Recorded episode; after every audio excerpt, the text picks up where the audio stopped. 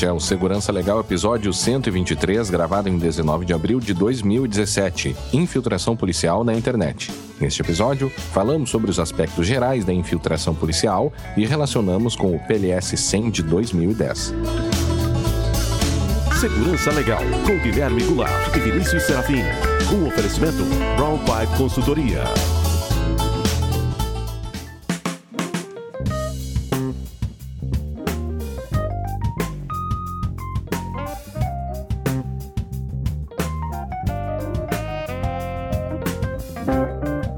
Sejam todos muito bem-vindos. Estamos de volta com Segurança Legal, o seu podcast de segurança da informação e direito da tecnologia.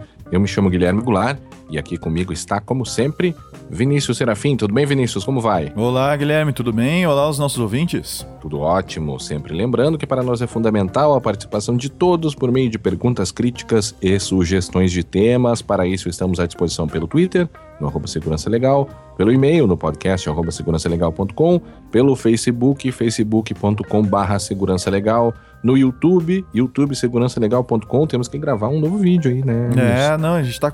É que tá meio o complicado. Tempo, né? É, o tempo tá bem curto. Mas sim, a gente não abandonou o projeto, não, tá? A gente, é. a gente tá aos pouquinhos, a gente tá se ajeitando para conseguir fazer isso. Bom, e também pelo iTunes, entre lá, se você nos escuta pelo iTunes, nos avalie, o Vinícius já vai falar um pouquinho sobre essa questão do iTunes, aí tem algumas novidades. Todos esses links você encontra lá no nosso site, www.segurançalegal.com. Vinícius, também temos o desafio dos três amigos, los três amigos, né? então indique o, é, o nosso desafio é para que você indique o nosso podcast para três amigos que ainda não escutam, que você sabe que poderiam gostar e nos ajude com isso a crescer essa rede que acompanha o Segurança Legal. Não se esqueçam também que este podcast e o canal do YouTube são um oferecimento da empresa Brown Pipe Consultoria, uma empresa especializada em proteção de dados e segurança da informação. Para saber mais sobre os serviços prestados, vá em www.brpe.com.br. Vinícius, teve uma coisa bem interessante que aconteceu nessa semana, que foi uma citação do projeto Criança e Consumo uhum. no Instituto Alana, que é um instituto, vou ler aqui qual é a, a missão do Instituto Alana, uma organização de sociedade civil sem fins lucrativos que aposta em projetos que buscam a garantia de condições para a vivência plena da infância. Criado em 94, o Instituto conta hoje com projetos próprios e com parceiros, uh, e é mantido pelos rendimentos de um fundo patrimonial desde 2013. Tem como missão honrar a criança. É um projeto muito legal na internet, a gente já acompanha esse projeto já há bastante tempo. Né? Até em outras situações, e eles citaram o nosso podcast, chegou até eles o, o episódio sobre brinquedos na internet, a questão da boneca. Uhum, e das eles, bonecas, né? Das bonecas. E eles foram muito gentis, disseram que foi o melhor é, o melhor material que eles encontraram na internet sobre o tema. Olha que bacana, vindo deles é muito legal. Então a gente manda um abraço aí pro pessoal do Instituto Alana, se estiverem nos ouvindo, e agradecemos pela menção ao podcast. Para ir direto, então, o resumo de notícias vá para 20 minutos e 10 segundos. Para ir direto ao assunto principal, Vá para 39 minutos e 45 segundos. Mensagem dos ouvintes? Vamos lá. A Laís Pasquale Curtis, que foi uh, uma, uma ouvinte que nos enviou uma mensagem falando sobre alguns aspectos aí uh, e algumas críticas até que ela fez a, a, a um, em um dos episódios, eu não vou lembrar qual episódio foi, Vinícius. Ela nos mandou um outro e-mail também e a gente agradece a ela, né? Sim, a gente agradece o contato dela, inclusive a gente tá. A gente acabou de mandar um e-mail para ela, né, fazendo aí uma, um convite. E vamos aguardar a resposta dela, viu, Luiz? Uhum. Dá uma olhada nos teus e-mails aí. tá? Um grande abraço para ti, Laís. Obrigado, Laís. A próxima mensagem vem do Isaac Melo, ainda sobre as repercussões do Volt 7. Exatamente. Isaac diz o seguinte: Boa tarde, pessoal do Segurança Legal. Eu quero apenas fazer alguns adendos. Uh, primeiro foi comentado sobre Polícia Federal, a BIM, né? Uh, pouco gente, pouca gente fala disso, mas existe um sistema de inteligência no Brasil que tem como intuito compartilhar informações entre seus membros. Exército Brasileiro, Polícia Federal, a BIM e vários outros. É, inclusive ele cita a fonte aqui, seria uhum. uh, um link lá da própria ABIN, tá? o CISBIN, uhum. que ele aponta lá. Ah, isso, é, que é o Sistema Brasileiro de Inteligência, uhum. para mim nenhuma surpresa. Eu acho que é até uma coisa que. Não, isso é conhecido. Tem que é lei, é conhecido decreto, e, lei, decreto, e. Não, e é o tipo de coisa que se espera, né? Que haja integração é. entre os órgãos de investigação.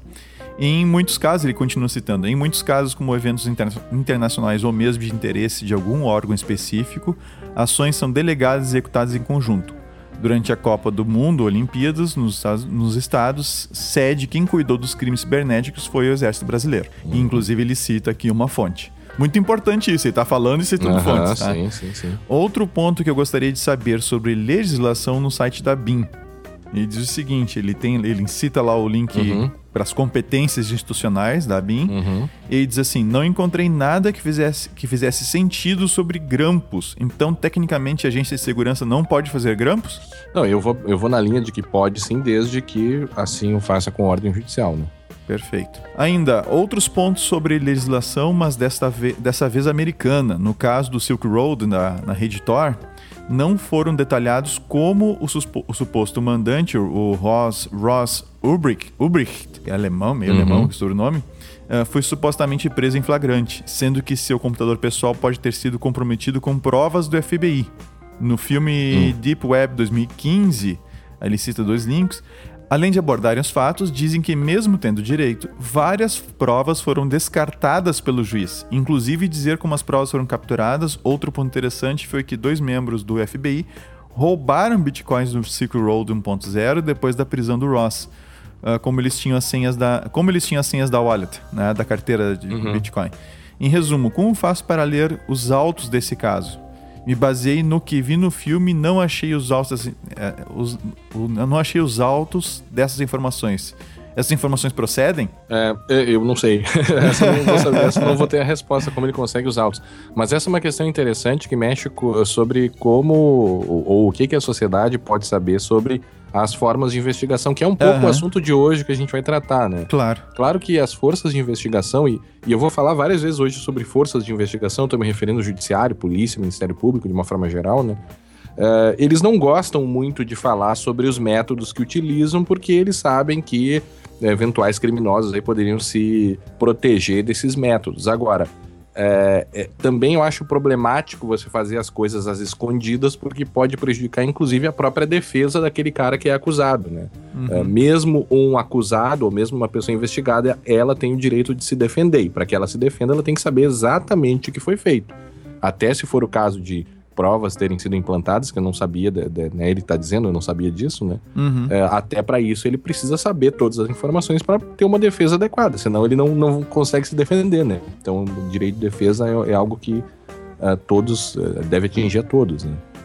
Mas enfim, são várias questões que ele colocou aqui, né, Vinícius? Sim, é, e essa questão de implantar coisa ou não é, é decorrente do, do problema da invasão do computador que houve ali, né?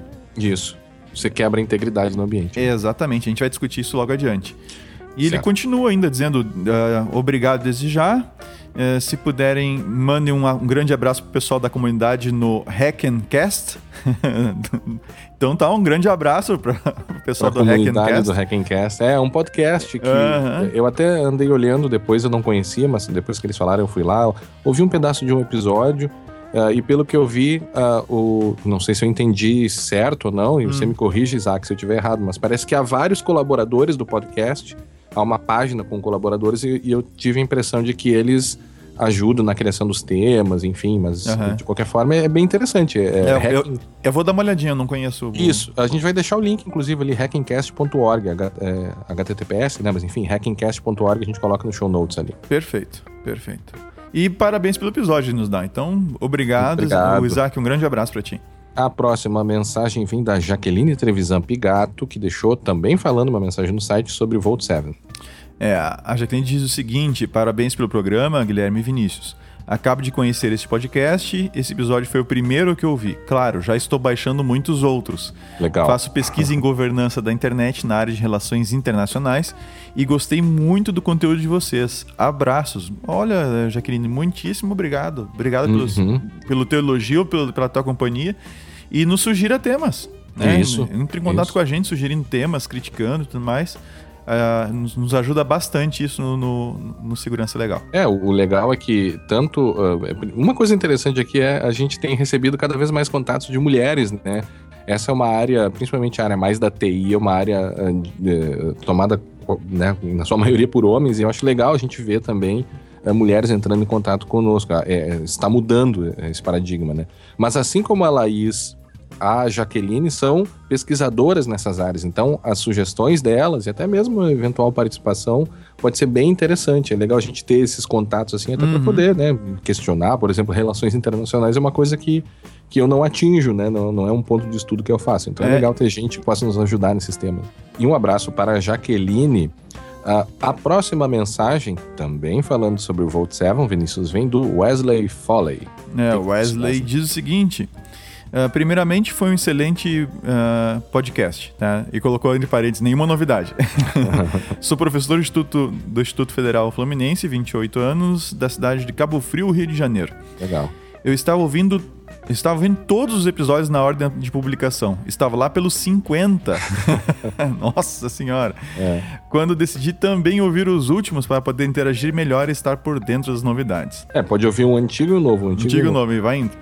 Nesse episódio 121, sobre a questão da segurança do sistema e não da comunicação, eu tenho uma visão radical. É impossível termos segurança enquanto usarmos sistemas atuais como Windows, Linux e, e macOS. Uhum. Sabemos que os que se originam do, do Unix são mais seguros, porém estão longe da perfeição, sem dúvida. Tá sem certo, dúvida. né? É. Tá certo. Como o Tannenbaum nos informou em sistemas operacionais modernos, na quarta edição, é possível termos sistemas realmente seguros, porém eles não seriam práticos e fáceis de utilizar como os que temos hoje. É, eu dou um exemplo do QBIS, né? Que uhum. foi até indicado para nós por um ouvinte. Uhum, é, uhum. O QBIS, sim, ele, ele, ele fornece um, um, nível de segurança maior do que o que a gente normalmente utiliza. Uhum. Mas, sim, ele sacrifica algumas questões de facilidade de uso, de, de tu poder usar certos programas que não rodam ali e outras coisas assim, né? Então os players, ele continua. Então os players preferem manter os sistemas assim, pois na adequação deles o custo-benefício vale a pena. É claro que estou deixando de fora aqui os sistemas militares. Ah, ah, mas também não vão muito longe, né? Tem, tem sistemas militares aí que utilizam o Windows e, e coisas assim. A Marinha Americana usava o Windows NT até alguns anos atrás. Uh, nem vou mencionar em detalhes aqui os backdoors de ah, hardware. Só, só, só, uma outra coisa, Vinícius. Agora eu me lembrei, né, nessa, nessa última questão envolvendo Estados Unidos e é. Coreia, a Coreia do Norte fez alguns testes e algumas pessoas estão dizendo que um desses testes de lançamento de míssil foi é, interceptado digitalmente, né? Os comandos, enfim, os sistemas foram interceptados digitalmente pelos Estados Unidos. Então, sim, a área de invasão de sistemas também é bem, bem complicada, só que os players são outros, né? Não, ele continua então. Não, não vou mencionar em detalhes aqui os backdoors de hardware encontrados nos principais processadores do mercado, incluindo Intel, e também dispositivos móveis de marcas conhecidas muito do que é produzido na China tem a própria arquitetura e projeto de hardware modificado, e nós, simples mortais, não temos condições de lidar ou detectar esse tipo de ameaça, não com ferramentas caseiras. No final, a minha ideia para transmitirmos mensagens realmente de forma segura, o texto claro jamais poderia ser digitado em nosso computador de uso geral. Eu penso que teríamos que ter um dispositivo criptográfico separado, sem conexão com a internet, que rode somente um algoritmo forte e público de criptografia assimétrica onde digitaríamos nossas mensagens ali e ele já transmitiria criptografada por alguma interface qualquer para o nosso computador. Essa transmissão sobre é, essa transmissão entre o dispositivo e o computador em si nem precisaria ser segura, pois a mensagem já estaria criptografada. Tá? Hum, tipo um pinpad. É tipo um, é, exatamente, como se fosse um, um pinpad. Inclusive hum. o Guilherme ah, ah, olha o que, uns três anos atrás, Guilherme? É, faz um bastante tempo. Já. Faz bastante tempo. Me pediu uma coisa assim, se não seria possível fazer. E sim, seria possível fazer. O, o detalhe é que o próprio hardware que você vai utilizar, você tem que confiar nele. Uhum. Então vamos supor, vamos supor, que você pega a coisa mais simples possível, que seja você comprar componentes como microcontroladores, uh, teclado, etc., e você montar o seu equipamento, né? Uhum. E isso tudo praticamente é fabricado na China. Uhum. Ah, você teria. E pior, e não sei se não é pior se fosse fabricado nos Estados Unidos. Uhum, uhum. E aí você vai montar o seu super sistema criptográfico em cima de hardware que vem desses mesmos players que você está apontando, entende? Uhum, uhum, então, a gente teria que ter um. Desde um, um projeto de microcontrolador open source, completamente aberto, né? fabricado por, por alguém que a gente possa confiar né? Que a gente possa confiar assim plenamente, que, de que não vai botar nenhum backdoor no momento da fabricação. Uhum. E aí sim a gente poderia com, começar a construir alguns mecanismos. Sem dúvida nenhuma, mesmo pegando microcontrolador e coisas fabricadas na China, uh, você pode montar um dispositivo desse e vai ser mais seguro do que o computador. Sim, mas seria um dispositivo que só fizesse isso, né? Seria, não, Uma das tuas ideias fazer só isso, só isso. Só isso, né? Uma das tuas ideias foi fazer isso em cima de um Arduino, né? Com, com uma tela especial, com, com os, hum. os as chaves já não, embarcadas. É, na, na, na, verdade, tu, tu tá falando de Arduino, mas eu, eu, estaria falando de usar direto o microcontrolador. Mas sim, o Arduino é uma plataforma que permite uhum. que alguém possa prototipar, então, um mecanismo desses em cima do microcontrolador de uma forma, entre aspas, mais fácil. É, tá, entre aspas, poderia, não, mais é. fácil, mas, mas, é uma, é, mas claro, o, o, ideal mesmo seria fazer alguma coisa usando direto o microcontrolador fora da plataforma Arduino. Sim, sim, sim. Bom, ele continua. Assim, nosso sistema, provavelmente já comprometido, não teria acesso à mensagem nem na ida nem na volta, assumindo que a outra ponta utilize a mesma técnica. É, é, sim, seria viável se você tivesse o dispositivo aí que seja confiável. É. Claro que não é nada Cl Claro que você ainda poderia roubar as chaves da outra parte e receber as mensagens ou se fazer passar pela outra parte mesmo com esse dispositivo, né? Uh, não, depende de como você fizer o protocolo, não. É, mas ainda assim, você, se você tem acesso às chaves, alguém poderia roubar as chaves dessa pessoa. Tá, mas você roubaria as chaves como? De dentro do dispositivo? Que não tá online? Sim, mas você, você, ainda pode ter acesso físico, tu ainda né? Poderia, tu ainda é. poderia usar um SIM card. Sim, poderia usar um... um, um... É, daí não teria, Ou... não teria nem como roubar, mesmo É, roubar. um SIM card, é, talvez seria melhor. A é, chave no SIM card, né? Isso, aí tu não tem nem como copiar Exatamente. a chave. Tu pode roubar Exatamente. o dispositivo, mas ainda assim precisaria de uma senha. Sim, sim. Então dá para fazer algo realmente seguro, sim, que não é. é bem assim para... Ele coloca assim: claro que não é nada prático e resolveria uh, somente uma pequena parte do problema, mas com Arduino e similares, cada um poderia fazer seu próprio criptosistema e implementar funcionalidades interessantes e automatizar todo o processo. Uhum. Nossos sistemas já são comprometidos desde a instalação, não é teoria da conspiração, seja por hardware ou softwares, entre aspas, confiáveis. Nessa brincadeira de gato e rato, os gatos não dormem e possuem recursos infinitos.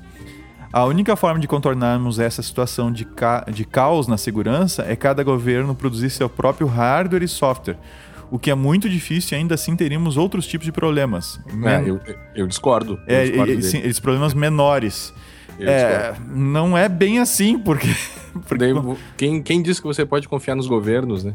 É, mas ele, ele tá colocando que do governo produzir o seu próprio, não para a população. Ah, sim, para ele, claro, claro. Isso, para si razão, próprio. Ele tem razão. Só que, só que ao fazer isso, uh, você vai precisar de uma mão de obra cara, difícil de encontrar, Uhum. E, e você vai passar pelos todos os problemas que, que já foram resolvidos, você vai começar a enfrentar eles de novo do zero. Uhum, uhum. A, a, não ser que você se baseie em algo já existente. Como, como fazem, né? Uhum. O exército brasileiro aí usa uma variação aí criada em cima do Linux. Tá? Mas o próprio fato de você basear o seu sistema num outro, você está trazendo o que tem no outro para dentro. Uhum. Então, se você quiser uma coisa absolutamente, entre aspas, segura, né? Ah, você teria que começar do zero. E aí eu não sei se os problemas que você criaria de segurança não seriam maiores do que. Ou seriam tão críticos quanto usar um sistema já, vamos dizer assim, bugado de, propositalmente uhum. por, uma, por um terceiro, né? Então. Certo. É, não é algo simples, tá? Ele diz assim ainda: No mais, desejo que esse podcast nunca morra. Ah, obrigado. Né? É, Mas, e, a o... gente pode morrer, né? É, é se, se, tiver como tocar. Pode... vai ter que preparar alguém para tocar é, o podcast pra... no nosso lugar. É, a gente vai morrer eventualmente, a gente vai morrer, não vai ter jeito. É, eventualmente, eventually, tu diz, né? É, eventualmente no sentido de que. É, Finalmente. É, vai acontecer. Uhum. mas quem sabe entram outras pessoas para uhum. tocar o podcast uhum. no futuro, né? em minha humilde visão, é o melhor podcast do, do, Brasil nesse tema. Olha só, ah, cara. Muitíssimo legal, obrigado, obrigado, pelo teu elogio. Obrigado, tá? Faço propaganda de vocês em meu site e em minhas aulas. É o mínimo que posso fazer para contribuir. Poxa, Grande abraço. Muitíssimo obrigado, Wesley. Nos acompanhe, continue nos acompanhando, nos, nos mande sugestões de temas, tá? Isso. E, e a gente fica. A gente entre fica em contato com a gente aí como ele faz parte de, de, uma instituição de ensino, uma universidade, a gente uhum. também é professor, a gente fica à disposição para eventos. Ah, sim, sem dúvida queira, nenhuma, sem dúvida. Queira nos, que levar o segurança legal aí para o Instituto Federal, a gente fica à disposição. E uma, uma última observação, né, Vinícius? Todo esse projeto que ele coloca, claro que no final das contas as, as pessoas uh, ainda gostariam de ligar esse esse projeto seguro, super seguro no Facebook, né? Colocar uma funcionalidade lá para ligar no Facebook e vai para tudo, tudo para água abaixo. Acabou. É. Obrigado, Wesley. Até a próxima. Bem, então agora, Vinícius, vamos ao resumo de notícias com o nosso amigo Fábio Solini, trazendo as notícias mais quentes da última quinzena.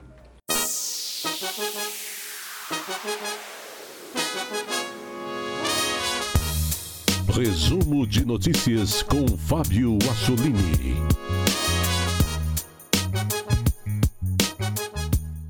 Esse é o seu resumo de notícias aqui no podcast Segurança Legal. Se você tiver alguma crítica, alguma sugestão, envie um e-mail para nós, podcast@segurançalegal.com.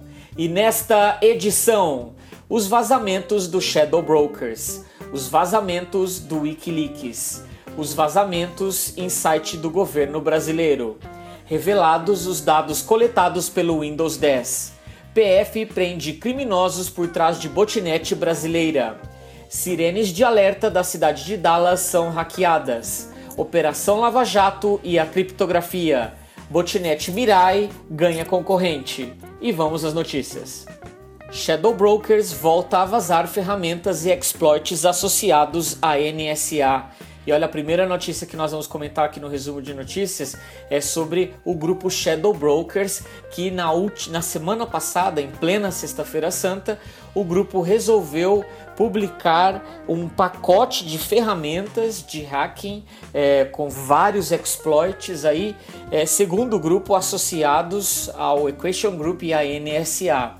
Ah, foi um tema muito comentado durante vários dias e esse vazamento foi bastante interessante porque é, de todos os vazamentos feitos pelo Shadow Brokers até o momento, esse parece ser o mais relevante porque são, foram ferramentas e exploits que afetam ou que afetavam a maioria das versões do Windows usadas até o presente momento. O grupo fez um anúncio em um post na rede social Medium, onde eles uh, uh, alegavam que tal publicação se devia a uma resposta ao presidente Donald Trump por ter bombardeado uh, cidades na Síria.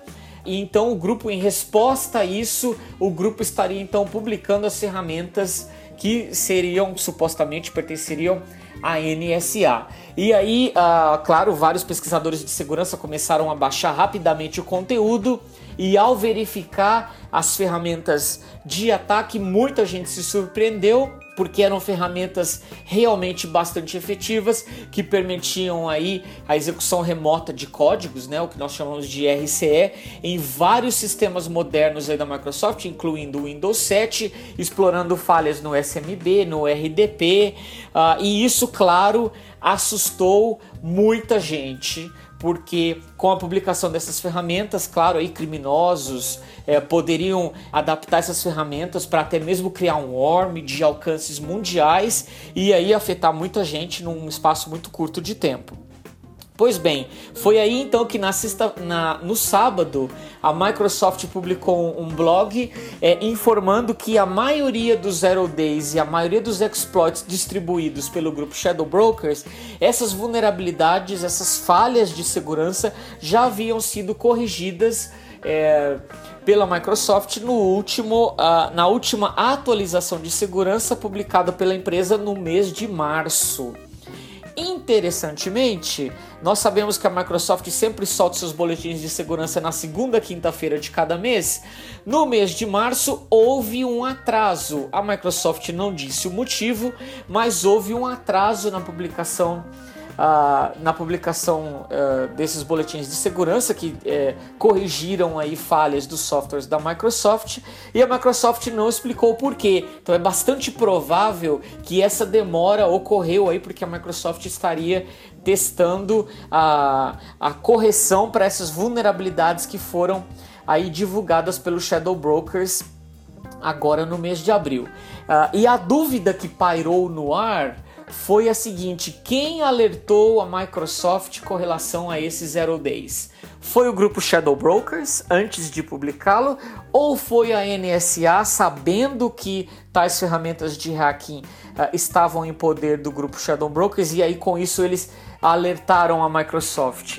O fato é que nós não temos a resposta para essa pergunta e uh, nós de fato nunca vamos saber quem alertou a Microsoft para que corrigisse uh, essas vulnerabilidades. É claro que tudo tem um lado negativo. O lado negativo é que sistemas já descontinuados pela Microsoft, como o Windows XP e o Windows Server 2003, não vão receber as correções de segurança usadas por essas, por, por essas ferramentas é, de hacking, ferramentas de ataque publicadas pelo grupo Shadow Brokers. Portanto, você que ainda tem um sistema antigo aí na sua empresa, é altamente recomendado que você atualize, abandone os sistemas operacionais antigos e adote os sistemas mais novos que têm uma segurança muito mais robusta. Wikileaks e os vazamentos relacionados à CIA. É, os vazamentos continuam, dessa vez publicados pelo Wikileaks. Nossos ouvintes puderam ouvir no episódio 121 sobre o Vault 7, que foi aí um grande pacote uh, de uh, documentos e de ferramentas de hacking publicados pelo Wikileaks. Uh, quem ainda não ouviu o episódio 121, eu sugiro que vocês ouçam. É, mas é claro que o Wikileaks não parou por aí.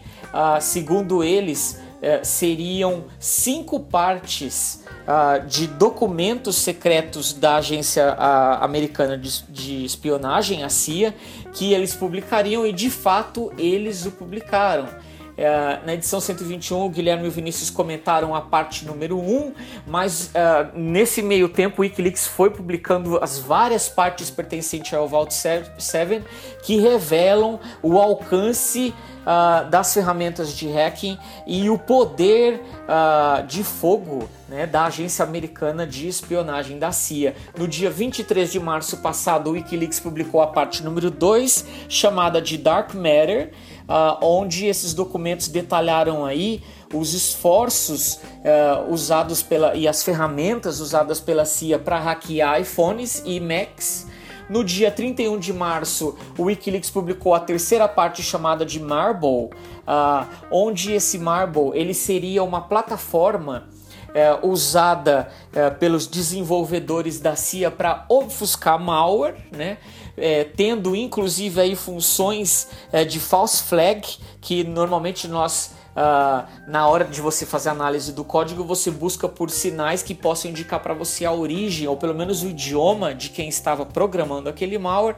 E essa plataforma aí teria funções de obfuscar, de adicionar é, dados falsos no malware, né? A parte 4 foi publicada no último dia 7 de abril, chamado de Grasshopper, onde são é, 27 documentos aí da CIA que detalham uh, o malware desenvolvido especificamente para sistemas Windows e como a CIA eh, fazia para eh, burlar, para bypassar os softwares de segurança, especialmente softwares antivírus, usados pelos alvos da agência de inteligência. E no último dia 14 de abril, o Wikileaks publicou a quinta e última parte, chamada de Hive.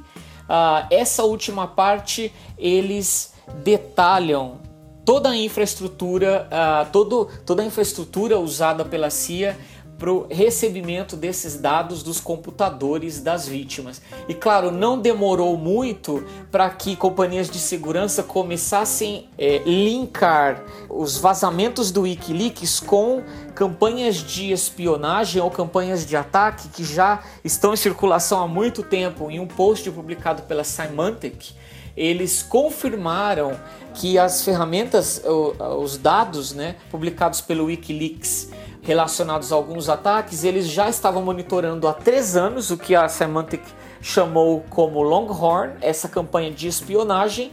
Eles estavam monitorando essa campanha já há três anos e eles confirmaram que essas ferramentas de hacking uh, publicadas pelo Wikileaks eram usados por este grupo. Quem quiser saber mais detalhes sobre esse assunto muito fascinante, eu vou deixar o link lá no nosso site. Vazamentos de dados no site do Ministério da Saúde.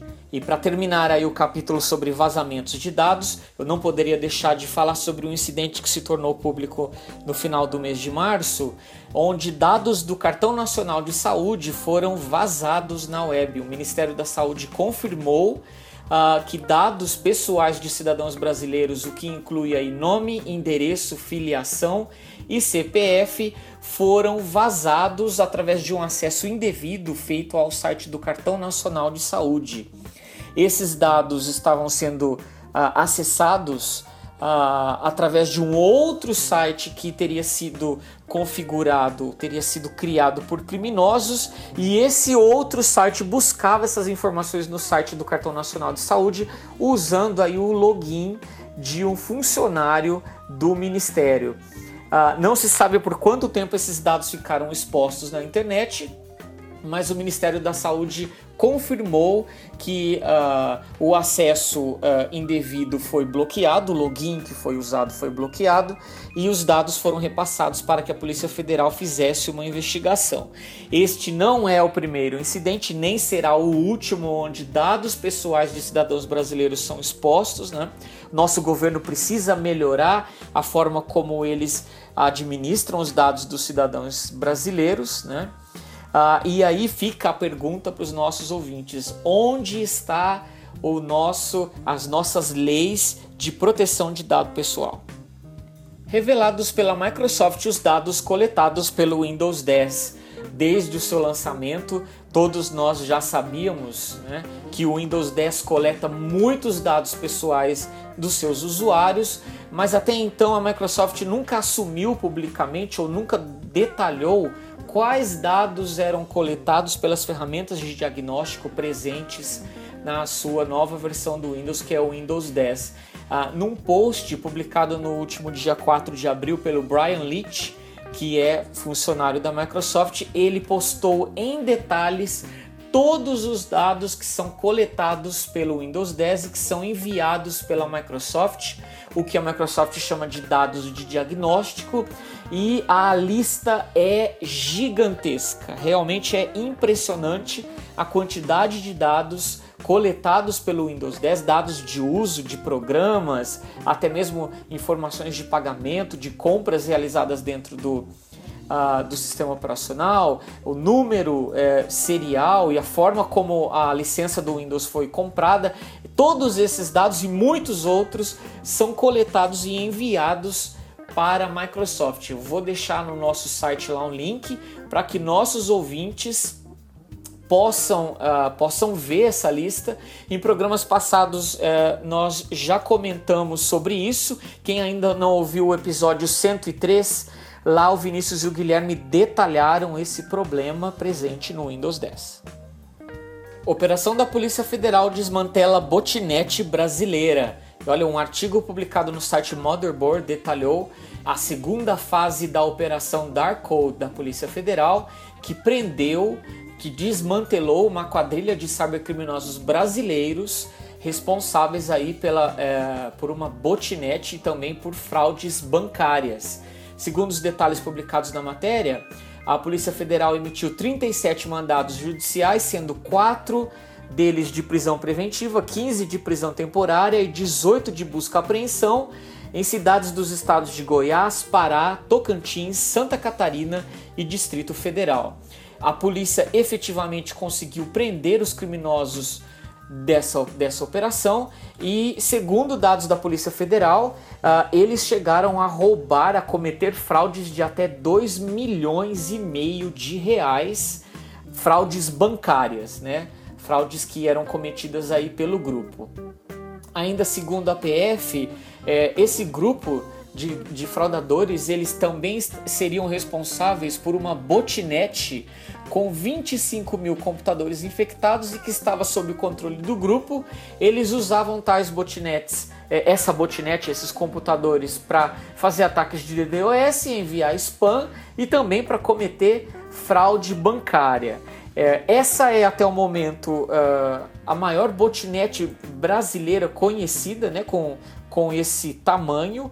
Nós sabíamos de botnets menores já no passado, eu me lembro de alguns anos de ver uma botnet com 16 mil computadores.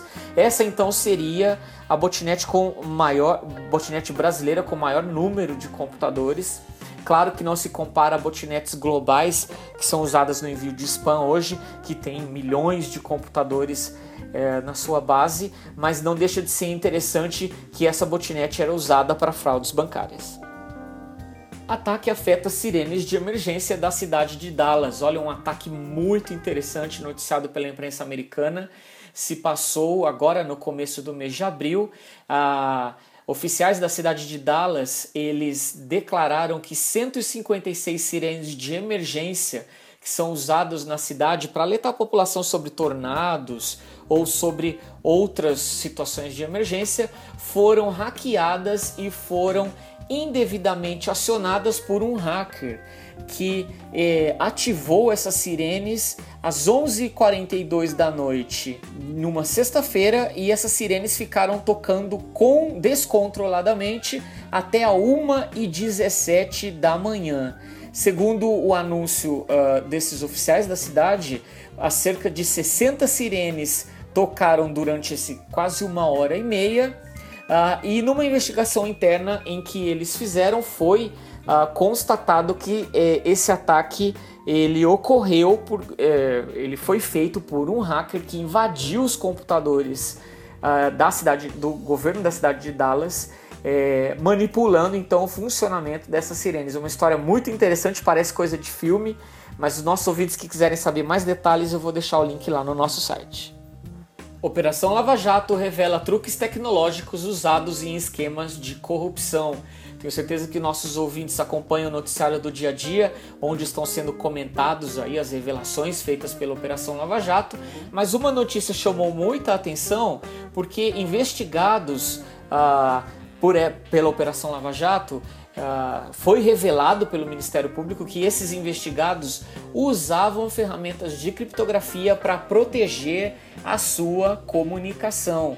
É, nessa investigação, eles demonstraram que no ano de 2007, o ex-governador do Rio de Janeiro, Sérgio Cabral, uh, ele e outros envolvidos aí nos esquemas de corrupção usavam uh, o mensagem na época do, na época você tinha o MSN que era muito popular, né? Mas eles não usavam o MSN, eles usavam outro programa alternativo chamado Pidgin. Tenho certeza que nossos ouvintes conhecem, mas é, não era simplesmente o Pidgin, eles usavam um plugin Uh, um plugin de um protocolo chamado OTR, que é o Off the Record Messaging, ele, esse plugin ele tem a função de uh, criptografar as mensagens uh, que são trocadas entre os usuários dentro do programa Pidgin. E essa investigação feita pelo Ministério Público uh, encontrou então esses Uh, políticos aí envolvidos nessas investigações de corrupção, eles usando é, bastante essa ferramenta para como forma de esconder toda a comunicação feita pelo grupo. A história é muito interessante. Eles chegavam também a usar um, um programa chamado Stegano Safe para cifrar o conteúdo de pendrives que eram trocados pelo grupo. História bastante interessante. Quem quiser saber mais detalhes, os links estarão no nosso site. Botinete Mirai ganha concorrente bonzinho. E para terminar as nossas notícias, eu quero comentar uma notícia muito interessante sobre uh, um concorrente da Botinete Mirai, que nós já comentamos aqui em edições passadas. Nossos ouvintes sabem que é a Botinete que infecta a internet das coisas e todos os seus dispositivos, especialmente câmeras de segurança.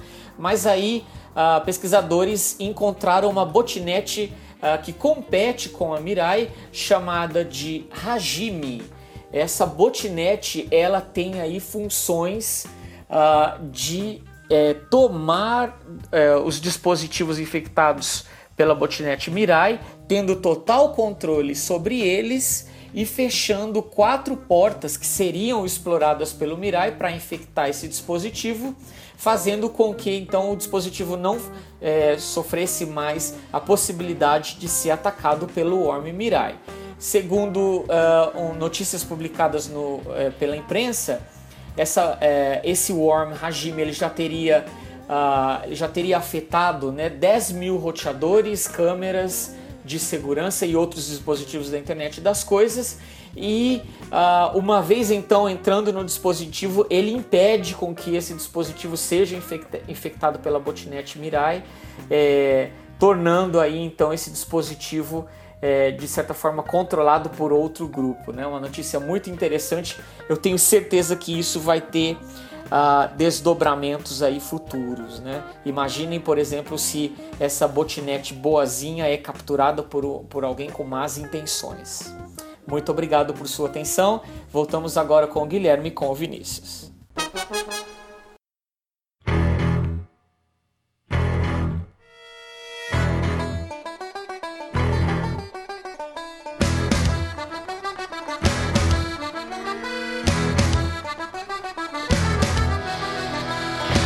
Percebi, Vinícius, que nos últimos episódios hum. a gente sempre tem feito a referência a algum filme, né? E, e, isso não tem sido intencional, às vezes surge na, na, na nossa cabeça. Assim, Meio um sem querer, outro, né? Meio sem querer, mas é uma relação que eu acho interessante, porque serve para trazer a pessoa para o clima do que vai falar, né? Claro, esse filme que a gente cita aqui, que vocês estão ouvindo excepcionalmente, né? A gente uh, não usa muitas trilhas diferentes, mas vocês estão ouvindo aí a, a, a trilha do filme é o filme Os Infiltrados, uh, do Martin Scorsese. Na minha opinião, eu gosto muito do Scorsese, um dos melhores filmes do Scorsese, que fala justamente sobre essa questão que a gente fala hoje, claro, num, numa perspectiva diferente, né? De duas pessoas, uh, o Leonardo DiCaprio e o Matt Damon. Cada um, um é um, um, agente policial que é infiltrado na máfia, numa máfia lá de, de Nova York, se não me engano e é o Jack Nicholson, Jack Nicholson o, o, o, comandante dessa máfia. E o Matt Damon é um policial que provém dessa máfia e que é infiltrado na polícia. Uh, e aí é por isso o título do filme, né? Porque são duas pessoas, um da máfia infiltrado na polícia e um da polícia infiltrado na máfia. E aí uh, os problemas começam a acontecer quando começam a desconfiar de que tem algum problema, né? Eles dizem que tem, tem um rato ali entre eles, né? Uhum. E essa questão, Vinícius, serve para demonstrar pelo menos os perigos da infiltração, que é o que a gente vai falar aqui, que é essa atividade policial, né? Ou, ou essa possibilidade de obtenção de provas que envolve a atuação direta uh, dos agentes policiais em campo, né? Eles estão ali se relacionando com os, os, suspeitos ou os autores de crimes. O que nós vamos tratar então aqui hoje, como a gente falou lá no início, é sobre um projeto de lei é que ele já vem desde 2010, mas foi é, aprovado agora no Senado e deve ir para a sanção presidencial, que é um projeto de lei que fala sobre a possibilidade de infiltração em crimes que envolvam a dignidade sexual de criança, da criança e do adolescente. Mas antes da gente falar isso, Vinícius, tem algumas observações aqui iniciais. Primeiro, essa é uma coisa que se fala muito em quem estuda direito, tecnologia, né, que é a questão da sociedade do risco. Né? Uhum. O conceito do risco atual a gente pode puxar lá do Ulrich Beck, mas que o uso de novas tecnologias ou o uso da técnica quase sempre vem acompanhado de riscos. A gente que lida com segurança, né, Vinícius, sabe que cada novo sistema, cada novo aplicativo ou cada novo gadget. dispositivo, gadget, ele vem lá com uma série de, de, de, de riscos né, é, junto com ele. A gente não precisa nem ir tão longe, basta pensar nos carros, né? Uhum. As pessoas a sociedade decidiu usar carros para chegar mais rápido de um lugar ou para o outro, só que você tem um probleminha aí, né? Que as pessoas morrem quando usam os carros. Ou seja, você tem um risco, vou chegar, né? Você tem um benefício, chegar mais rápido. Não, as pessoas não lugares. morrem quando usam os carros, né? mas não, elas uso, morrem em função é, de acidentes. Podem gerar acidentes e tal. Tem claro. um risco e a sociedade decidiu conviver com esse risco. Eu vou Perfeito. permitir que, sei lá, quantas mil ou milhões de pessoas morrem ao, ao redor do mundo por acidentes, hum. mas eu, eu, esse benefício me serve. Né? O custo-benefício custo-benefício é. O custo-benefício. Embora uhum. vidas se percam aí, né? É importante dizer. Agora a questão é que esses riscos também vão para o Estado. E aqueles que estudam processo penal sabem e, e indicam que o Estado também tem o chamado risco de não conseguir é, é, descobrir novos crimes em função da nova tecnologia. Tem um artigo do professor Danilo Knijnik, que é aqui da URGS, depois eu vou colocar lá no show notes esse, esses links todos. Eles colocam que, ele coloca que em função da evolução dos crimes, já começam a surgir novas formas de obter provas, né, que é o que eles chamam de provas de terceira geração, que seriam as buscas superintrusivas, as observações virtuais e a organização de grandes volumes de informação. Uhum. Ou seja, se o, os, o, os criminosos eles vão evoluindo na forma de obter crimes, é bastante natural que as forças de investigação, polícia, Ministério Público, também evoluam no sentido de obter novas formas de investigação, né? ou seja, novas modalidades de descobrir coisas, enfim. E a questão é, qual é o limite para isso? É. é. Qual, é o, qual é o limite? Claro que é justo que você busque a investigação de crimes, a investigação do terrorismo, a investigação de crimes sexuais contra crianças. Ninguém é a favor disso, né? Por isso que o tema acaba sendo delicado. Mas é necessário impor limites também para a atividade do Estado. O que, que aconteceria se houvesse uma possibilidade ou uma capacidade ilimitada do Estado investigar e buscar ou utilizar qualquer meio de investigação sobre todas, em cima de todas as pessoas com a, a desculpa ou com o objetivo, né, de descobrir todos os crimes. Será que isso seria bom ou seria ruim, né? Uhum. Bom, eu já disse então, Vinícius, que é um tema delicado, ninguém concorda com crimes sexuais contra crianças, né? E contra qualquer pessoa. Principalmente, né? não, mas principalmente, principalmente contra crianças, crianças, sim. E aí a gente começa a, a ver e, e, entrar mais um pouco nesse PL, que é a questão da infiltração, né? Ou, ou como os estados, e que nem foi feito no filme, podem obter novas provas ou provas mais é, fortes em situações de dificílima investigação, porque isso é necessário de se dizer, né? Essas redes de pornografia infantil e de, de pessoas que lidam com esse tipo de material, eles sabem que eles estão sendo vigiados, eles sabem que há um perigo muito grande na, na manipulação desse material e eles também tomam uma série de cuidados.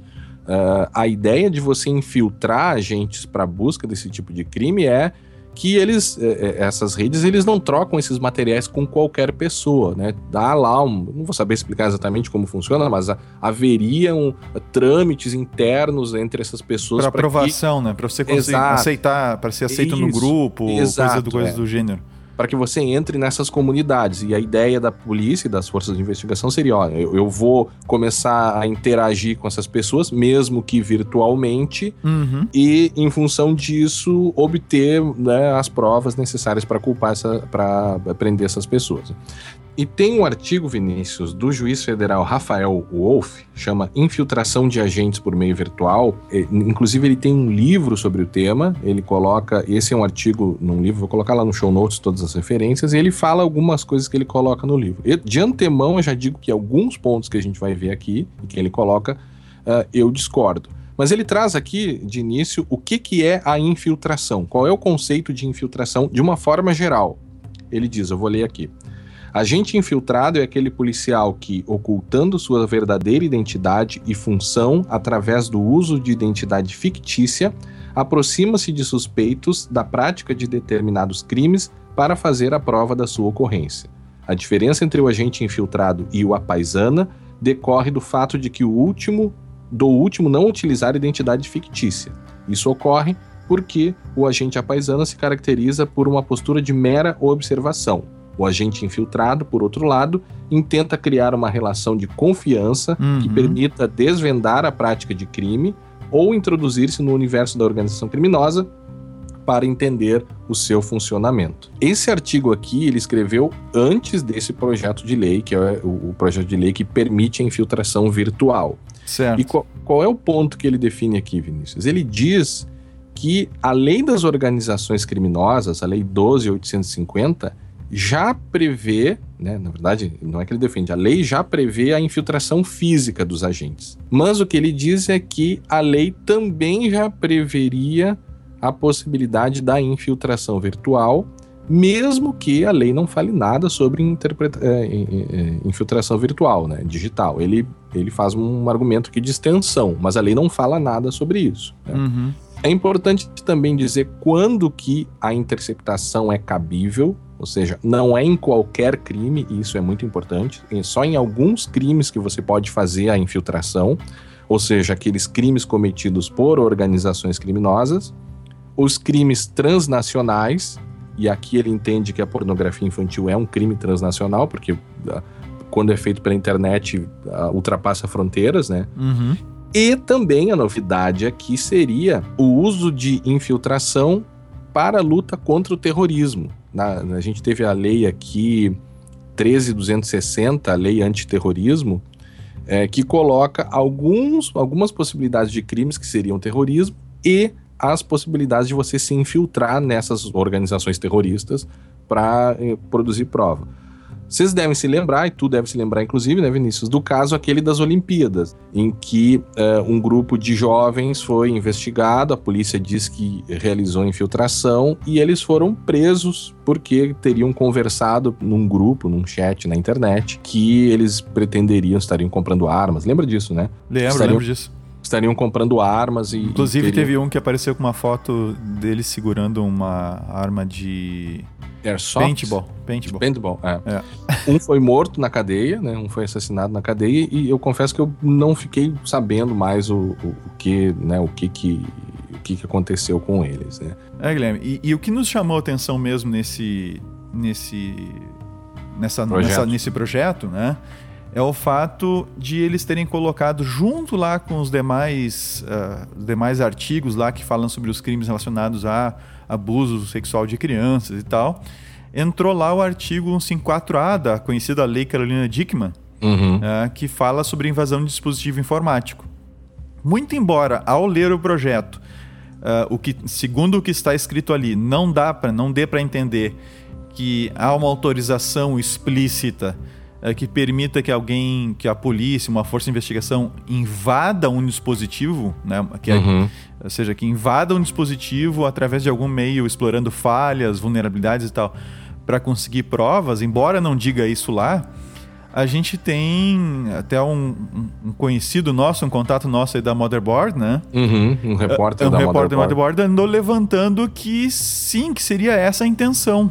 É. E aí e é justamente esse o ponto que nos chama a atenção, porque a gente já discutiu lá no episódio 75, que é o episódio Cavalo de, Cavalo de Troia do Estado, com relação aos problemas decorrentes das forças de investigação invadindo computadores é, para investigar. Uma coisa é tu se infiltrar num grupo de WhatsApp, é tu se infiltrar um num, chat, num, chat né? num fórum e, e coisas desse gênero. Outra coisa é você explorar uma vulnerabilidade num dispositivo móvel ou não para conseguir acesso aos arquivos, senhas, etc. E, inclusive, lá no episódio 75, quando a gente falou sobre isso, a gente estava uh, ah, falando uh, de alguns vazamentos que, que houveram na Wikileaks, inclusive, uh, falando lá das empresas como Hacking Team, Finfisher e outras que forneciam justamente, que fornecem, não forneciam, fornecem justamente esse tipo de, de mecanismo, de ferramenta para as forças policiais do mundo inteiro. Inclusive a documentação lá, trocas de e-mails e tal, que estavam ocorrendo entre a Polícia Civil de certos estados, a Polícia Militar também, uhum. e até mesmo o Exército Brasileiro com essas empresas. É, no sentido de, inclusive, estavam testando as ferramentas dessas empresas. Então, uma das conversas lá envolvia né, um agente da, de uma polícia civil, se não estou enganado, mandando, mandando o link para infectar um alvo de uma, uma, investigação. E a gente nem tinha lei naquela época de que falava de, de, invasão de sistemas. E, e acredito, embora não seja a minha área de atuação, acredito que esse projeto de lei, o que está escrito ali, não permite a invasão de um computador. É, é o que eu também vou e nessa aí, linha. O próprio João vai nessa linha e outros, a gente vai deixar o, no, no show notes ali o link para para a reportagem dele, se entende que não. Porque o problema é que a, a infiltração ela é uma medida extrema. Uhum. É, é, eu entendo, e a própria lei diz isso, tanto na lei das organizações criminosas, que você só pode fazer infiltração se você não conseguir produzir aquela prova por outros meios. Ou seja, você Assim precisa... como o grampo telefônico, é mesmo? Assim como a interceptação telefônica. Grampo não, interceptação Interce... telefônica. O nome, nome é. correto, né? É, interceptação telefônica e telemática. Ou seja, você precisa comprovar para o juiz que, olha, eu não consigo mais, eu só tenho infiltração. Pois bem, como a infiltração em medida extrema, uhum. não é para qualquer crime que você pode fazer infiltração. Você pode fazer só nos crimes de organizações criminosas, nos crimes de terrorismo, né? E uhum. agora, com esse projeto de lei, nos crimes contra a dignidade sexual de criança, que envolve transmissão, né, posse e, outra, e, e, a, transmissão e, a, de pornografia. É, e aí uma coisa que confunde, né? Porque o título do projeto de lei é esse. Pois é, é, aí é que tá. Só que, segundo o texto, que tá logo nos primeiros parágrafos ali do, do projeto, segundo o texto, pode ocorrer infiltração para investigar, inclusive, o crime previsto de... lá na Lei Carolina Dickman de, inv de invasão de dispositivo Isso, informático. Eles podem usar a infiltração para investigar esse tipo de crime. Não quer é. dizer que eles possam invadir para fazer. É essa a nossa leitura. Para infiltrar. Né? É, não, é, o, é o que. Não, é, o que está escrito. É, o que está escrito. escrito. É, é língua portuguesa, né? É o que, tá, o que está escrito é isso. Só que, vamos ouvir o João então, Voldemort, que é, ele, ele vai trazer elementos bem interessantes para nossa conversa. Inclusive, inclusive sobre a questão da língua portuguesa. Exatamente. Oi Vinícius e Guilherme, tudo bem? Então, meu interesse no PLS 100 2010, que é esse projeto de lei aprovado duas semanas atrás, aconteceu porque eu comecei a ver algumas notas pipocando sobre a aprovação final do projeto no Senado. Por enquanto, o Temer ainda não sancionou ele, né? Então ele não está valendo. E era tudo muito superficial. Ah, agora fica aqui dito como os policiais vão poder se infiltrar na internet para investigar pedofilia, mas nunca ninguém falava como de fato eles vão se infiltrar e o que significaria essa infiltração. Então eu decidi um pouco mais atrás, afinal eu tenho feito bastante matéria sobre monitoramento do, do governo e investigação do governo contra pessoas na internet, então achei que seria importante explorar esse tema. Quer dizer, se você vê, com exceção do, da lei das organizações criminosas, eu acho que o Guilherme pode até me confirmar ou corrigir isso, que é o único dispositivo legal que fala sobre infiltrações de policiais, quer dizer, ele não fala sobre internet, mas fica pressuposto que se as organizações criminosas estão na internet, os policiais poderiam agir ali, não existia nenhum outro dispositivo que determinasse mais ou menos como os policiais poderiam agir na internet. Então, esse é uma novidade super importante. Quer dizer, é quase inédito. E depois que esse projeto saiu do Senado e foi para a Câmara, além do, de uma série de, do, de um rol de crimes que estariam pressupostos ali que permitiriam essa infiltração, ele ganhou um outro que é o artigo 154A, a lei Carolina Dickman, que fala sobre invasão de computadores, invasão de dispositivos e tal. E assim, a princípio, estritamente de um jeito bem grosseiro, isso não necessariamente tem a ver com crimes contra a dignidade sexual de crianças e adolescentes. E ali dentro do, do projeto também não está especificado que uma infiltração para investigar a invasão de, de de um computador de alguém, infiltração para investigar um, um, um crime do artigo 154A, precisa estar ligado a um crime contra a dignidade sexual de uma criança e adolescente. É meio bobo isso, eu acho, mas abre uma brecha legal para alguém, se alguém quiser investigar e se alguém, se algum juiz permitir interpretar dessa maneira. Então permitiria que um policial usasse desse artifício para se infiltrar na internet e investigar é, qualquer crime que fosse.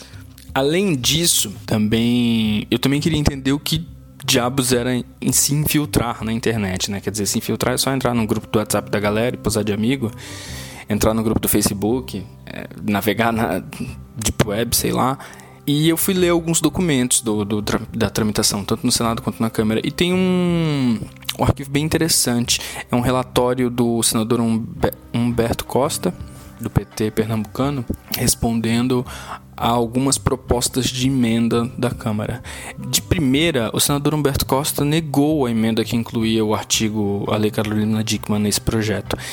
E lá no, nesse, nesse relatório dele, nessa resposta, é muito curioso, porque ele fala, ele entende que as pessoas que colocaram essa emenda fizeram uma confusão e elas queriam proteger os policiais que por qualquer motivo tivessem que eles sim invadir um, um computador ou um celular para investigar a pedofilia. Quer dizer, na visão do senador Humberto Costa, naquele momento havia uma confusão entre o fim, a investigação de alguém que invadia um computador, com o meio, o policial invadir um computador para investigar pedofilia. Quer dizer, isso aí, para mim, foi uma dica de que dentro da cabeça dos legisladores, é, existe sim, dentro do, do, que quer que signifique infiltração, existe sim a possibilidade da invasão, o que não, também não fica claro na lei. Para tirar isso a limpo, eu entrei em contato com uma equipe do senador Humberto Costa e, por telefone, numa conversa informal, em off, eu ainda estava pedindo a entrevista um dos assessores dele falou que sim, dentro da, do, do, entendimento da equipe, dentro do, do entendimento do senador, a invasão estava mais que pressuposta, era uma ferramenta que, se fosse necessário, o policial poderia usar. Por e-mail ele foi mais cauteloso. Eu perguntei se é se dentro do guarda-chuva do, do projeto existia a possibilidade de, de invasão e ele respondeu que o projeto determina como os policiais que tipo de autorização os policiais precisam para se infiltrar em grupos na internet para investigar pedofilia e se eles tiverem essa autorização, todas as suas ações estão respaldadas pela lei. É engraçado que sempre quando eu tô tentando, tô lidando com fontes oficiais, fontes do governo, seja políticos, Polícia Federal, já aconteceu com o Exército, ah, eles sabem usar muito bem a língua portuguesa para negar o que você está perguntando, sem no entanto negar, sem deixar, sem abrindo espaço para que haja alguma coisa ali. Enfim, isso foi muito curioso, quer dizer, por outro lado, todo, todo mundo que eu conversei, grande parte das pessoas, viu nesse projeto de lei mais benefícios do que malefícios. Grande parte das reclamações que há quando se escreve sobre a, a vigilância da polícia sobre pessoas na internet é que isso é muito pouco claro como é feito. Não é nem que é muito pouco claro, não existe clareza nenhuma, ninguém sabe o que se faz na prática. Esse projeto, por outro lado, ele diz lá, ó, se o cara, se ele não, se ele não tem nenhuma outra maneira de conseguir determinada informação, ele pode se infiltrar com autorização do juiz, fica lá investigando 90 dias, estendíveis até 720, se não me engano. Precisa fazer relatórios de, do que ele está investigando e bababá. É isso, ponto. Ou seja, é, pela primeira vez você tem isso delimitado de como é feito é um primeiro passo muito importante. Para algumas pessoas não há críticas, para outras há algumas. Para mim, faltou essa questão da, da clareza, de ir um pouco mais fundo nisso. Conversando com o Francisco Brito Cruz, o diretor do Internet Lab, ele chamou atenção para uma outra coisa. É, a pedofilia é uma bandeira universal. A pessoa, para ter um senão e defender a pedofilia, ela realmente tem um, um, problema muito grande. Por ser uma bandeira, uma bandeira universal, é muito fácil comprar isso. É igual o terrorismo, é igual a história do NSA. A gente vai vigilar vocês só um pouquinho mas se não vigiarmos vocês só esse pouquinho, vocês correm o risco de terroristas. Então, pode ser também uma maneira de você. Pode ser, não, é uma maneira também de você aumentar a vigilância na internet, vendendo isso como, como uma imagem positiva. É uma questão muito delicada, de fato, é uma questão muito delicada e é difícil agora prever como, como esse projeto vai ser utilizado na prática, como essa, essa, esse expediente da infiltração policial vai ser utilizado na prática, acho que só com o tempo. Tenho a impressão também que o Temer não deve estar com muita pressa para sancionar isso, acho que ele tem problemas um pouco mais urgentes na frente dele. E mas agora esperar, agora é, para mim é uma questão urgente que eu acho que esse detalhe sobre essa questão de direito na internet, digamos, ou direito relacionado à internet, é, em geral são abordadas de maneira super, superficial ou se deixa passar de lado, né? Se toma como uma característica secundária de uma matéria como essa, quando na verdade não deveria ser. Tanto é que eu acho que ninguém, ninguém mais falou muito sobre isso. Inclusive algumas pessoas que estudam esse tema, com quem eu conversei para fazer essa matéria, de quando eu falei com elas, elas ainda não ainda não estavam tão íntimas do projeto, digamos. Acho que é isso. Pois é, após ouvir o, ouvir o João e os dados que ele levantou, com as pessoas que ele conversou, principalmente por telefone, né? Uhum. Como ele disse por e-mail, a coisa não foi tão clara, né? A gente percebe que há sim uma, uma distância entre o que está escrito e o que se pretende. Uhum. Ah, e aí a gente tem um sério problema. É. Porque não está escrito que, que, é, que é permitido a invasão de computadores ou dispositivos informáticos e tal por parte de uma força de investigação para se fazer a infiltra isso como sendo infiltração, né? Uhum. Uh, e no entanto se vê que é essa a intenção que existe por trás do projeto. É. Então ah, isso, isso, isso preocupa no primeiro momento pelo simples fato de haver essa distância, entende? Independente de, de discutir os problemas dessa infiltração dessa forma, né? Que a gente, a gente vai entrar nisso. É. Ah, então, pelos, por simples fatos, é um problema. Está se escrevendo uma coisa e se pretende outra. Né? Se quer, está se colocando uma coisa no projeto de lei e se pretende executar outra, outra diferente que não está no projeto de lei. É, é. Isso e, e, por si e, só é um problema. E, percebe o seguinte: é, eu, é, é, de maneira geral, eu tenho muitas reservas à vigilância do Estado. Né? Uhum. Claro, ele falou: ninguém é contra luta contra o terrorismo e, e buscar evitar crimes sexuais contra crianças. Uhum. Ninguém, ninguém seria. Agora, ao mesmo tempo, é quais são os limites que uh, o Estado poderia ter. Veja, eu, eu essencialmente eu acho que poderia haver a infiltração em ambientes informáticos. Né, a infiltração em ambientes informáticos e talvez até, talvez eu diria, com muitas reservas, é, situações de invasão para crimes muito graves feitos pelo Estado. Agora, a questão é: são duas questões. Isso não está na lei. E qual seria o motivo de deixar isso nas entrelinhas? Será que a sociedade iria comprar essa ideia de você poder invadir e sair invadindo dispositivos mesmo com ordem judicial? Né? Sem que isso esteja na lei, esse é o ponto. Qual é o objetivo que está por trás disso? Uhum. Seria o objetivo de aumentar a vigilância ou permitir que as forças de investigação consigam, a partir de agora, invadir computadores para virtualmente qualquer crime. Porque se a gente pega lá a lei de terrorismo, eles falam até sabotar ou apoder, se apoderar de, entre outras uh, estruturas, instituições bancárias ou que tem mais aqui, serviços públicos essenciais, instalação e exploração de petróleo, escolas, ou seja, o cidadão faz um, um hacking, não que eu esteja uhum. protegendo, mas o cidadão faz um hacking num banco, se houver essa suspeita, você poderia fazer a invasão de dispositivo dessas pessoas? Se sim, se a sociedade quer isso, isso deveria estar absolutamente discriminado no projeto. Né? Não se, está, não, não tem não nada está. nem parecido. Deveria, deveria ter um artigo assim: para fins deste projeto, compreende-se que a invasão de dispositivo informático também é, é, se compreende como um dos casos de infiltração. E aí, e vou mais além, a, as, as, os limites e a forma da invasão serão definidas por decreto. Uhum. Ou seja, você não deixa, ah, pode invadir, porque senão a gente fica que nem os Estados Unidos, que invadem computador de qualquer pessoa e de invadem jeito. fluxo de dados é. de qualquer jeito, de e, provedores. E aí a gente volta aos problemas que a gente discutiu lá no episódio 75. Exatamente. É, que uma vez que você invade um sistema, você comprometeu a integridade dele. Claro. Fica muito complicado você dizer, eh, você conseguir provar que o sistema está íntegro, porque ele não está mais. Você, você alterou o ambiente. É. Você invadiu o sistema. Então fica relativamente fácil para o eventual criminoso, né?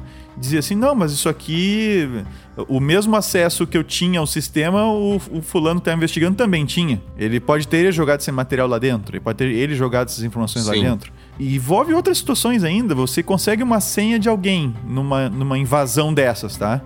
Uhum. Você conseguiu a senha lá de um, de um backup que a pessoa faz na internet, num lugar que ela copia os arquivos. Você pode usar essa senha? Uhum. Desde... Que está em outro país, vamos, não, vamos É, mas é. nem importa, mesmo que esteja mesmo no Brasil. Você pode uhum. usar essa senha? Sim. É, é, esse, até onde vão esses limites, entende? Tudo Você... isso deveria estar discriminado na lei, né? É, há que se ter uma discussão técnica profunda né, sobre esse tema para que, se não, que não se corra o risco de repente, de, as, forças de, as forças de, de, investigação arriscarem o seu pescoço muitas vezes, né? ou seja, do, do policial, né? Do, do, do, investigador, a pessoa física, né? Uhum. De repente se arrisca, levanta uma série de informações, leva o processo até o judiciário, chega lá, a prova não serve. Sim, a prova é inválida. A prova, a prova é invalidada por alguma razão. Porque há uma dúvida de que a invasão não poderia ser feita. Exatamente. E, e né, eu não sou, não sou da área do direito, mas em dúvida uhum. pro réu, né? Claro. então, no não, caso e, de haver e, uma dúvida nesse sentido, e, e, esse projeto de lei deixa, deixa claro que, na, que a invasão de dispositivo informático não é parte de uma, de uma infiltração, não, não, não diz lá que, que é, não entende? Está. Então, se, uma se prova quiser, obtida por essa forma, daqui a pouco você está com você tá com uma pessoa acusada de pedofilia, um criminoso, né, que é de, é de fato um pedófilo, de fato está distribuindo material pornográfico infantil na internet. Você tem as provas, daqui a pouco ele escapa das suas mãos por, porque a forma por que foi obtida as provas é duvidosa. É duvidosa e não está amparada adequadamente por uma lei. É, é, é que a, a, palavra invasão de sistemas é forte, né? Uhum. É, eu acho que talvez a sociedade iria querer discutir isso com maior, é, com maior é, profundidade, né? É, quer dizer, então, que agora as forças policiais podem invadir sistemas? É, se a gente for pelo senso comum, né? Uh, senso comum, né? Uhum. Uh, as pessoas dizem assim, ah, claro que tem que invadir sistema de criminoso. Uhum. Mas antes eles têm um criminoso, ele tem, ele tem que ser investigado, né? Claro, ele, antes ele é, é por agora, enquanto ele é só investigado. É, quem é da área, quem é da área de TI e, e da área do direito, é, principalmente com relação a essa questão de invasão daí a área de TI, né?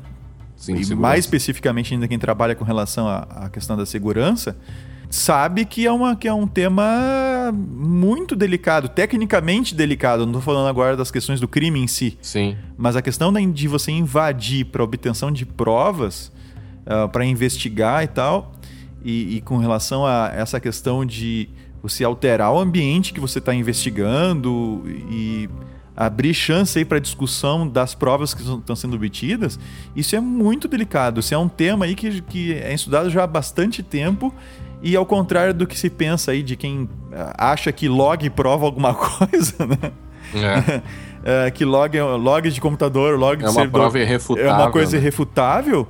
Está é, muitíssimo enganado. E como é que vai ser com esses, com esses levantamentos aí de, de provas dessa forma? que não está muito claro, os limites não, é. não, não, Na verdade, nem, nem é citado como forma de infiltração isso, mas, mas é o que se quer fazer com isso. E eu acho que deveria, que ter, de, deveria se ter uma discussão, uh, principalmente envolvendo pessoas da área de TI, uh, ah, da área de segurança da informação, para que se tenha, para que se defina claramente uh, quais são os riscos, inclusive para a própria investigação né, que se está conduzindo, uh, com relação a esse tipo de atuação. Sabe, Vinícius, é, esse é um grande problema e o nosso tempo já está estourando aqui. A gente até tinha trazido outras questões, né?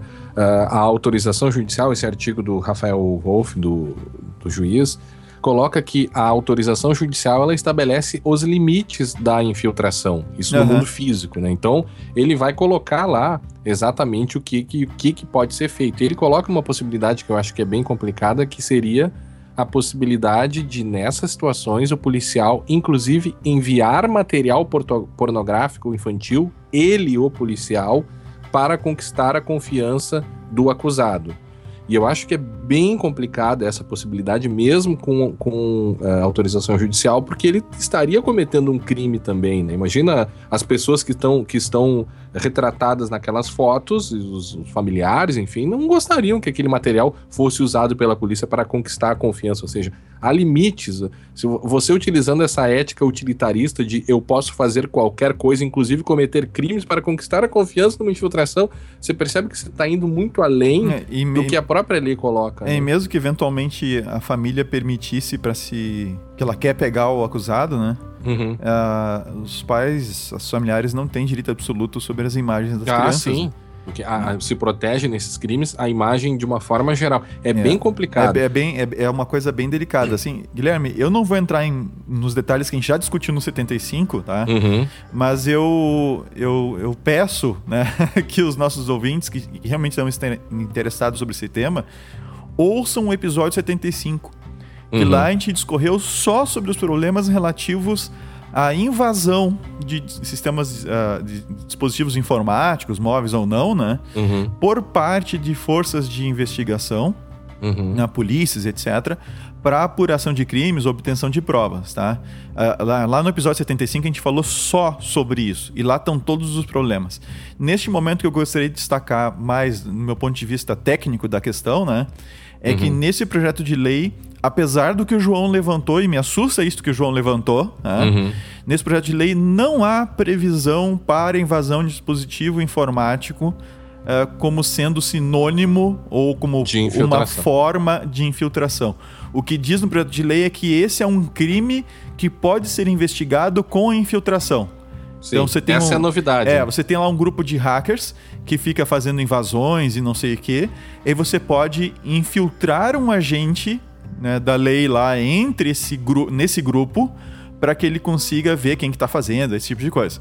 Mas uhum. não que ele possa invadir o sistema. Tá? Sim. E, na verdade, antes disso ainda, o título da, do projeto de lei está completamente errado, uma vez que ele inclui esse tipo de crime, do, dos leis de, a lei de crimes informáticos aí. Então, é. tá, tá tudo complicado. Teria que mudar o título do projeto, teria que, que melhorar a redação dele nesse aspecto, porque desse jeito deixa dúvidas e dúvida é muito ruim para se conseguir colocar um criminoso na cadeia, porque não, a no, dúvida funciona a favor dele. No direito penal, né? No direito penal você não deixa esse tipo de brecha, você define pormenorizadamente, ainda mais quando se trata de uma questão técnica tão intensa assim.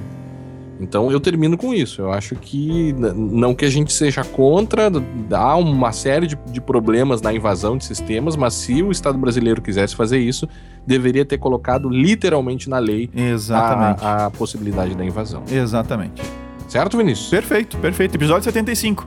E o tema ficou denso, vai estar tudo lá no show notes. Se foi difícil de acompanhar o episódio, eh, você também, né? Agora foi tarde demais, né? Você pode dar uma olhada lá no projeto de lei, dar uma olhada na lei de, de organizações criminosas, que muitas das coisas que a gente falou aqui vão fazer mais sentido. Ok? Perfeito. Nos encontramos então no episódio 124 do Segurança Legal, Vinícius. Até a próxima. Até a próxima.